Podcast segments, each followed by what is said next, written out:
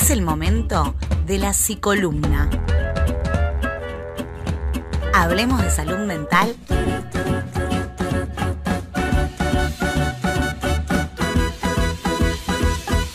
Y de otras flores.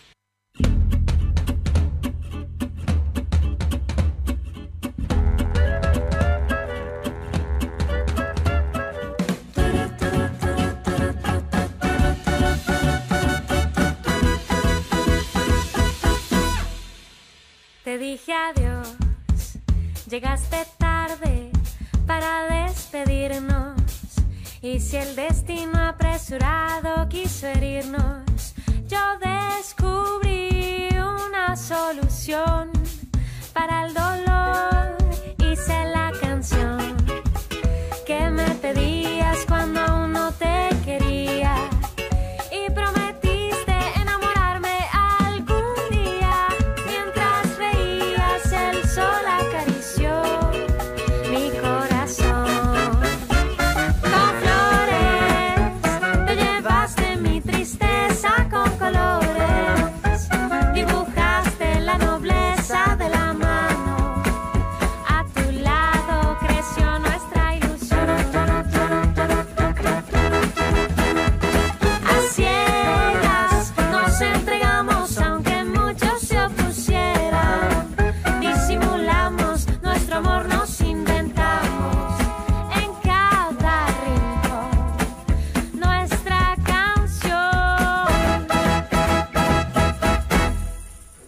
Aire, nuevamente, 19 y ¿Por qué 34. grita? Aire, grita.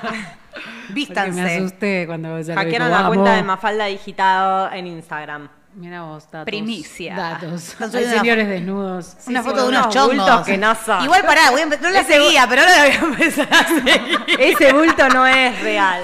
Hay, una, hay unos torcinis ahí que me encanta. puta, pobrecita. Yo la conozco y es reputa, pobrecita. Me están hackeando la columna. Sí, claro. Eh, Flora Amabile, de- hablamos de cómo reconvertir el odio eh, que existe en la televisión argentina y por parte de periodistas en amor o en, en una columna. O en más odio. Ah, ok. Más odio Más estoy. odio, Más odio del odio, bueno. Más odio estoy. Odio del bueno. Estoy estrenando columna este año. Sí, ¿qué te querés? ¿Un Estoy aplauso? ¿Qué querés? Reclamo un aplauso. ¿Qué necesitas? Estoy re feliz. Aparte, hoy, además de estrenar columna, voy a estrenar pedir audios al operador. que te gusta mucho. Me encanta eso. Bueno, sí, vamos a hablar de los dichos de odio de Viviana Canosa y Laura Di Marco, dos periodistas de La Nación Más, eh, sobre Florencia y Cristina Kirchner. Así que, sin más preámbulo, vamos con el primer audio, por favor. tienen hijos adictos, suicidios. La hija de Cristina, no quiero, no me quiero meter en un tema tan Pero delicado, la pero foto porque la hija de Cristina tiene un Bueno. Instagram y sube fotos a sus redes bueno, sociales. ve su cuerpo, ¿no? Como, como está. Ahí está, mira. Eh, Esto lo busqué ayer. Mira, es, ahí está. es realmente a mí me da mucha pena Florencia, me da mucha pena. Y aparte Tiene la una- abusaron a la hija siendo menor, ¿no? Tiene una anorexia nerviosa galopante, que eso es, quienes estudian la enfermedad de la anorexia, es falta de madre, es falta de nutrición materna. Bueno, ¿quiénes son? ¿Quiénes, ¿Quiénes son? Periodistas. ¿Quiénes Eso es lo peor, periodistas con mucho alcance en un canal con mucho alcance. Bueno, eh, Viviana Canosa, les recuerdo que es una periodista que tomó dióxido de cloro al aire para Ah. combatir el COVID. Sí. Ella siempre informando sobre la salud. Y después Laura Di Marco la tuve que googlear. No sé si les pasó. Yo pensé que era un muñeco de cera. Puede, puede ser. no- todavía no está porque era confirmado como que no medio lo sea. rígida. Por ahí es un bot que tiene La Nación Más. Es una periodista que escribió una biografía no autorizada de Cristina Fernández de Kirchner. Eh, lo que y- sea para vender libros, ¿no? Tremendo. Hay que hacer lo que sea para vender libros. Igual, biografía no autorizada. Debe hacer la mierda, entonces nadie, se- nadie le- no, le di- no le dio el visto bueno a Cristina. A mí me gustaría eh, empezar a escribir biografías no autorizadas de gente.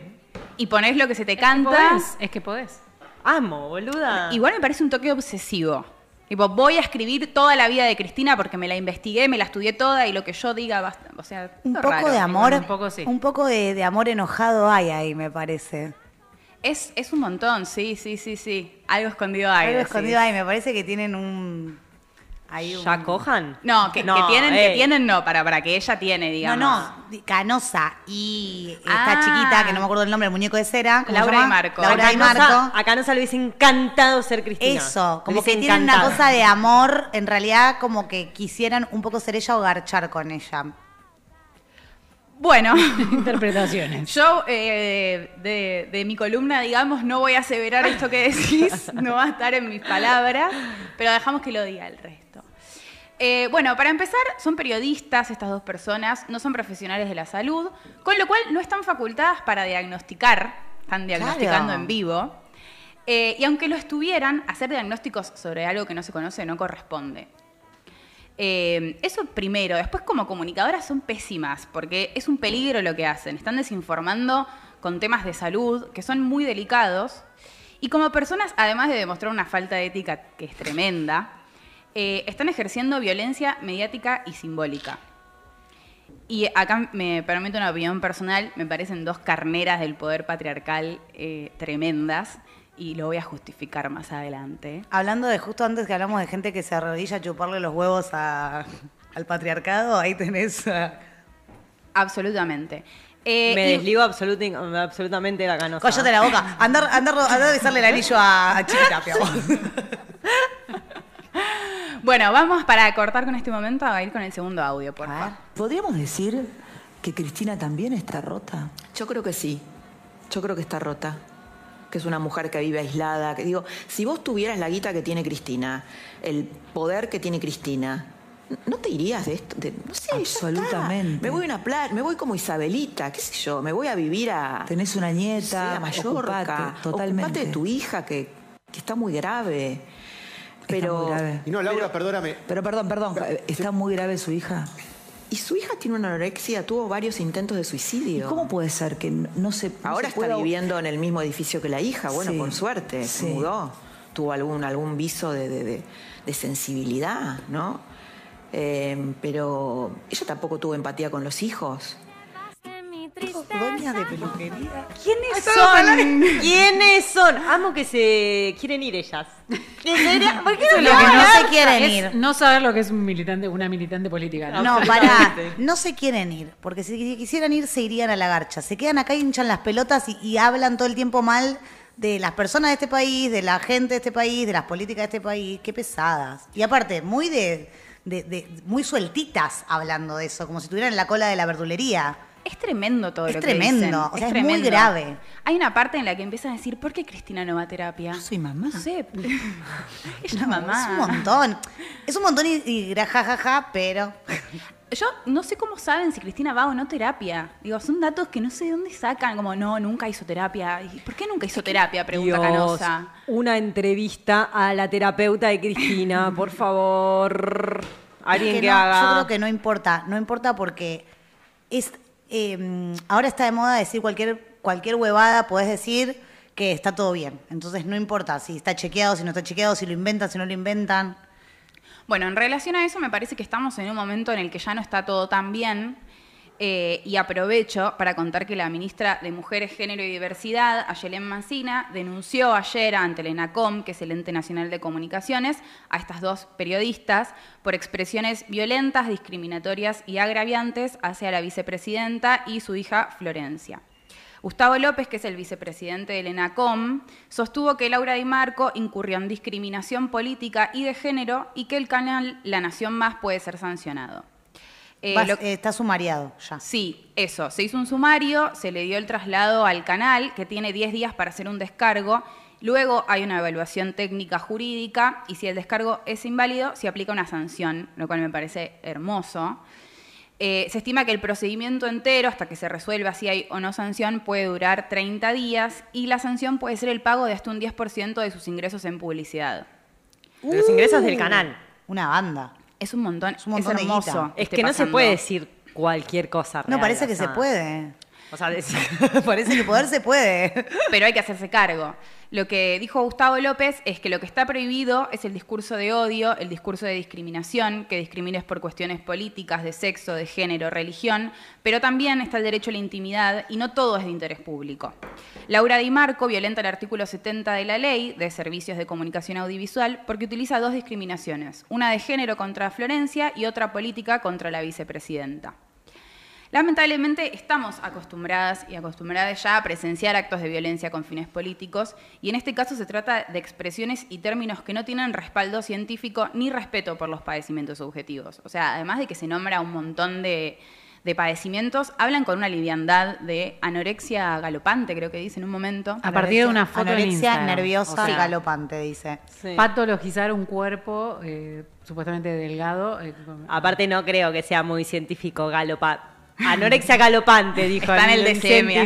Galopante. bueno, No boludo, pero creo. es un muñeco de cera, bastante que habla, que habla. Es un bot, eh, Laura, no sé cuánto. Sí, absolutamente. Transmiten nociones que son equivocadas, confunden y afectan directamente a personas y familias que están atravesando estos, pane- estos Claro, padecimientos sí, claro, y que están sí. mirando ese programa. Voy a ir con datos. Según el Centro Especializado en la Prevención, Investigación y Tratamiento de Bulimia, Anorexia y Sobrepeso, en la Argentina entre el 12% y el 15% de los adolescentes padecen de anorexia o bulimia nerviosa, siendo el 90% de las afectadas mujeres y el 10% varones. Es decir, que estamos hablando de alrededor un millón y medio de personas y familias que pueden estar mirando ese programa. Eso es clave. Eso es clave, ese dato. Exacto, y, y es muchísima gente a la que afecta esto. Además que ponele que fuese o no fuese cierto, son dos periodistas, no pueden diagnosticar todo lo que ya dijimos. Hay una cuestión de la intimidad que se tiene que respetar. Digo, no se puede decir cualquier cosa, no todo es de interés público, como decía Gustavo López, y me parece aberrante, la verdad. Los, los audios son... En un momento nombran a un abuso, que ahí lo escuchamos en el primer audio, que no sé de quién dice que fue usada. No se entiende, porque además no al se pasar, entiende bien qué dicen. decir la palabra Por abuso en suerte no se entiende, Sí. porque realmente me parece un nivel de... Pero lo, lo clave del direccionamiento que tienen hacia Cristina, la violencia hacia Cristina del odio, es que mm, de otros y otras dirigentes políticos no conocemos, eh, o sea, no, eh, no hay un nivel de conocimiento sobre eh, su familia tal como ella. eh, ¿no? Como, no Sí, se habla, o sea, no, y no que sé, no también conocemos es- a, a los hijos, las hijas de, de Burlich. No, y, y a Cristina también ya se la diagnosticó en vivo en otros momentos. Digo, Sí. que han tenido que salir asociaciones de salud mental a emitir comunicados, como acá que sucedió, que ahora lo vamos a leer. Eh, pero suele ser siempre contra Cristina. Y, y Porque suele- todo eso era para decir que Cristina era una mierda. Sí, sí, sí, acusarla Para de vender mala el libro, para vender ese libro de mierda. Ah, ¿ese libro es de ahora? ¿O no? El que escribió esta chiquita, sé, ¿cómo se no llama? sabemos, para porque mí ni lo sí, para mí- ubicamos. Para mí, fue- salió No, debe libro. ser viejo. ¿Sí? Lo voy a googlear. Gulea, gulea. Bueno, muchas veces acá decimos, y hemos dicho en otras columnas también, que los medios de comunicación producen subjetividad, que configuran la realidad y que operan sobre las personas. Producen verdades que se terminan transformando en opinión pública. Entonces, tienen una responsabilidad enorme en lo que dicen y en lo que informan. Son el quinto poder, los, la- el medio de comunicación. Somos, reina. Sí, somos. Por eso a mí me toma mucho trabajo hacer estas columnas, leo 700 textos, hago trabajos prácticos, todo. Y esta gente se para ahí en la televisión Y dice cualquier cosa. a decir... Sí, yo a veces lo pienso, como que, ay, imagínense si no tuviéramos crono y estaríamos acá diciendo, che, qué mal que le quedaba el pantalón a Juliana Aguada.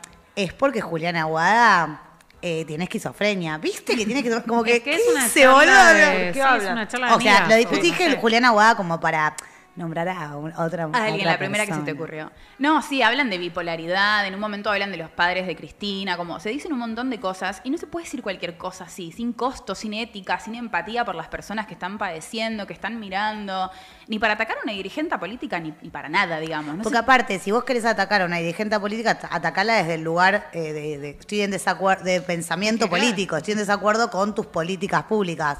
¿Qué te, qué te importa si, si la hija está enferma o no está enferma o cómo es ella como madre?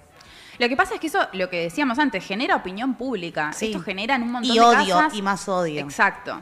Eh, Quiero decir el dato de que la biografía es del 2014, pero en el programa ese que estaba con Viviana Caso- de Canosa, esta señora, decía abajo, autora de la biografía. Ay, pero debe ser un libro que se vende en la feria de Mataderos Bueno, para 50 pero- pesitos a- al fondo de un saldo, mi amor, por favor. No la compró nadie ese libro. certifica- o sea, ¿qué certifica que ella esté sentada con Canosa en La Nación y que una vez escribió un libro y tal? Eh, lo que es preocupante es cómo eh, el odio es el motor de estos discursos, netamente. 100% el odio y eso que hablábamos La hoy de que correr está a favor de lo que de que odie, de- o sea, la gente que odia también a Cristina y toda la zaraza, no digo que toda la gente sea estúpida y consume lo, lo que dicen los medios de comunicación, aunque creo que el 90% lo es. Sí, la gente es No estúpida. digo que la gente sea estúpida, pero... No, porque hay un vas en contra un montón de colectivos Bueno, está y a la feria de Mataderos. El 70%. El, bueno, Feria de Mataderos o Pedernal de Mar del Plata, chicos, por favor. Por ¿Qué- favor, ¿Quién es no de me acá de vengan a Mataderos? correr ¿Qué por la izquierda. No vengan a correr por izquierda. Lo que digo es. No, yo no me acuerdo. Sí. Bueno, hay algo que, que milito siempre en todas las columnas y es cuidar la salud mental. Cuidar la salud mental no es solamente ir a terapia. Bien. Lo hemos hablado. Hay una cual. responsabilidad social y también es cuidar los modos en los que se transmiten y se construyen socialmente las nociones sobre el tema. O sea, esta gente no se puede parar ahí a decir, hay una esquizofrenia galopante, una bipolaridad, a tirar diagnósticos random que no tienen ni idea. No se puede diagnosticar, como decía Caro, a una persona por una foto, ni siquiera por un cuerpo delgado. Eh, y es lo que hace esta gente, que es... Y si fuera su terapeuta, tampoco es un secreto profesional, no puede decirlo. No, Es que una persona profesional no lo haría. Bueno, no sé, porque también. bueno, No me hagas hablar. Les profesionales, o sea, un título tampoco te, te da... No, no, no, no, Te no, para nada.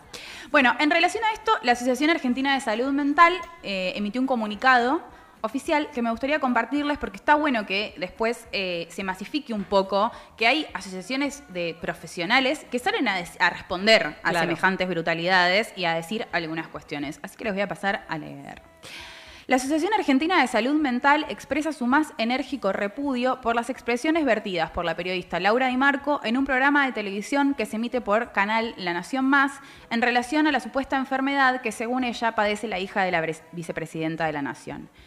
En efecto, en ese programa, la periodista no solo se dirigió en forma ofensiva, violenta, inadecuada y desafortunada en relación al estado de salud de una persona, sino que realizó por televisión un diagnóstico en forma ilegal, afirmando que la hija de la vicepresidenta padece una anorexia nerviosa galopante y además describió como con conceptos falsos, incoherentes y absurdos la supuesta causa de ese padecimiento, aseverando que la misma es el producto de la falta de madre. En este contexto, el trato mediático inadecuado, en este caso, evidenció la violación total del derecho a la intimidad de una persona, la ausencia de las más elementales normas éticas, pero fundamentalmente el desconocimiento de las normas vigentes en relación al trato que los medios se encuentran obligados a cumplir según la ley. Los temas de salud deben ser tratados por profesionales de la salud y no por comentadores o periodistas, que muchas veces, lo hacen desde el odio, el amarillismo, el morbo y las opiniones desacertadas y malintencionadas, que solo logran estigmatizar y violar los derechos de las personas con padecimiento mental y desinformar y confundir a la sociedad. Para finalizar, nos soli- solidarizamos con todas las personas y las familias que están atravesando esta gravísima problemática e instamos a los periodistas a tratar con seriedad los temas de salud y a las autoridades a tomar las medidas necesarias para sancionar esta miserable actitud que nada tiene que ver con el periodismo. Me gusta Tomá la palabra mate y agárrate. Es de miserables. Es de miserables, realmente. Total. Sí. Bueno, ¿y por qué decimos que los conceptos son falsos y desinforman? Existe mucha bibliografía sobre el tema, desde diferentes corrientes y escuelas, y hay muchos estudios científicos sobre anorexia. Hay un montón de bibliografía que es sexista en, en la psicología que leemos y tenemos que entender que está vetusta y descartarla. eh, y no podemos agarrarnos de, de ciertas, eh, de ciertas producciones para afirmar cosas cuando, bueno, pasaron un montón de años. Sí, eh, Hitler también escribió un libro y, Claro, se y hicieron un montón de su lucha. críticas. Pero hay algo en lo que coinciden eh, todos los estudios científicos y es que se trata de una multiplicidad de factores los que pueden desencadenar una anorexia nerviosa. Somos el segundo país del mundo con más trastornos de la conducta alimentaria y hablar tan livianamente, dando diagnósticos en televisión, personas que no son profesionales de la salud ni tratantes de la persona que diagnostican, es muy peligroso. Como decía Caro antes, no se puede diagnosticar a alguien por una foto y la anorexia no se diagnostica tampoco mirando un cuerpo. Hay que pasar por un equipo de profesionales Y también tener bajo peso no significa tener anorexia. Puede haber mil razones por las que una persona tenga bajo peso. Porque, digo, eh, está flaquísima, tiene anorexia, decían. Es como hay mucho de mirar el cuerpo y hacer diagnósticos, no solo con las personas flacas, digo, como es algo que, que se escucha muchísimo. Laura Di Marco en un momento dice, los especialistas dicen que es la falta de nutrición materna. Esto no es así. ¿Qué ¿Qué- especialista? qué especialista? Laura Di Marco, sos un bot, estúpida, un muñeco de cera. Ay, no, no puedo creer. ¿Ves que genera rabia? Yo estaba enfurecida. Bueno, como decía antes, existe una multiplicidad de factores. Uno de esos factores puede ser el familiar, sí. ¿Es condición suficiente? No. Ah, ¿La familia es la madre? Todo no. No. O sea, la familia es mucho más amplia que la madre. Esto de culpar a la madre es un discurso que circula y que ya conocemos. Y a esto me refería con lo de la violencia patriarcal. Primero, suponerle los cuidados de una persona exclusivamente a su madre. Los cuidados históricamente estuvieron feminizados y ligados a la figura de la mujer madre. Y este discurso refuerza la idea de la que hace rato estamos tratando de despegarnos. Eh, pero ella es mamá. Claro, ahí va. Hace un rato hablábamos de la noticia que habíamos dicho y surgió toda la, la polémica de la escuela de, de sí, de cuidados. varones. Varones de cuidados. Bueno, es, es un poco parte de lo mismo. O sea, los, los cuidados siempre estuvieron ligados al- a lo femenino y hubo siempre una distribución desigual de los cuidados. De ahí utilizarlo para culpabilizar a la madre. Pero no, aparte, señora. La- ¿Podemos aclarar que Florencia eh, Kirchner es un adulto? O sea, tiene hijes, todo. No es que es una chiquita que la madre dejó tirada. O sea, es Pero un adulto. que, lo que Laura, Laura dice es como, ay, no tuvo madre. la Claro, se madre dedicó estuvo a la ausente". Pero si política cuando la madre fue presidenta... toda la vida y la dejó tirada. No, por favor. Mira, Laura Di Marco, la verdad, no. No. Esa es la respuesta, no. No está bien, está mal. Hablale, mal. hablale a Laura Di Marco. Mira, hoy no hay cámaras, pero si no te hacía hablarle a Laura Di Marco. Lo que yo me pregunto es, ¿hay- hay- ¿le hace algún tipo de mella a estas dos personas? Eh, algo, no sé. Como... No sé, tomó dióxido de cloro en vivo. Claro, claro, es Viviana que eso es, Canosa. estamos en contra de un monstruo que es imposible de, de Y que puede decir lo que quiere y cuando vos le saltás a, a la yugular te dice libertad de expresión. Yo soy mamá. Me Eh, censura. tiene, eh, tiene voz en la nación. Claro, es mucho. ¿Puedo decir Que algo? no es un dato Pido, menor. voy a hacer un pequeño asterisco. ¿Ustedes se acuerdan cuando se fue perseguida de, del, pro- del canal A24? Yo dije, Sí. esta zorra y pendenciera de Viviana Canosa ya tiene firmado su contrato con más vale- LN+. más. Sí, Más vale. ¿cómo no le van a querer esos canales eh, No, no. horribles? Yo dije, Sí, es- ya es capaz- firmado su contrato. Es capaz de todo para operar. O sea, Sí. es capaz de cualquier cosa, literal. Son cirujanas al final. Vos decías que no eran profesionales. Son cirujanas, se la pasan operando todo el día. Son cirujas. Ay, qué bueno. Eh, bueno, esto se convirtió en una catarsis más que en una columna. Me voy a apurar porque nos quedan cinco minutos de programa. Y yo no empecé la columna todavía, estaba destilando Me odio. estás jodiendo, pero no importa, pero sigamos la próxima también y por siempre. Bueno, eh, voy a volver al tema de los cuidados. En Latinoamérica se utiliza la categoría de organización social del cuidado para explicitar la necesidad de reconocer y redistribuir el trabajo de cuidado, considerando que el cuidado va más allá de los hogares e incluye a la sociedad en su conjunto. Entonces, ellas también son responsables del cuidado, como comunicadoras y como personas. Y seguir reproduciendo este discurso de culpar a las madres, señalarlas, juzgarlas, es totalmente funcional al discurso patriarcal. Y a lo que Eh, ellas también se quejan. Sí, y ya tendremos psicolumna y la prometo en vivo, me comprometo, sobre las tareas de cuidado no remuneradas. Me encanta. Vamos a hablar de eso. Además, em, cuando, cuando se Cristina necesita... cobra dos jubilaciones. Claro. perdón, amigo. Cuando se necesita eh, llevar a una niña a una consulta, en general, las que llevan y se ocupan de todos los cuidados y de acompañar en enfermedades y etcétera, son las madres. Sí, a Eh, los adultos varones también. Sí, Mayores. Sí, real. Los adultos Pero mayores. no solo también. mayores, sino... No, no mayores, a los adultos, Claro. por, por ejemplo, con, los, lo- con casos Los de, muchos casos de, de adicción o de consumo problemático, quienes se acercan a la consulta son las mujeres que tienen alrededor, no son los propios varones. Y, y también trabajando desde la psicología, con quienes una más entrevista son con las madres, quienes más acompañan a los tratamientos son las madres, de anorexia y de cualquier otro tipo de padecimiento. Eh, los cuidados están absolutamente feminizados. Entonces, culpabilizarlas, eh, señalarlas y juzgarlas a, a las madres que están acompañando estos procesos, esto no quiere decir que todas las madres, por ser mujeres y cuidadoras, son esencialmente buenas, pero estamos históricamente subjetivadas para acompañar todo este tipo de situaciones.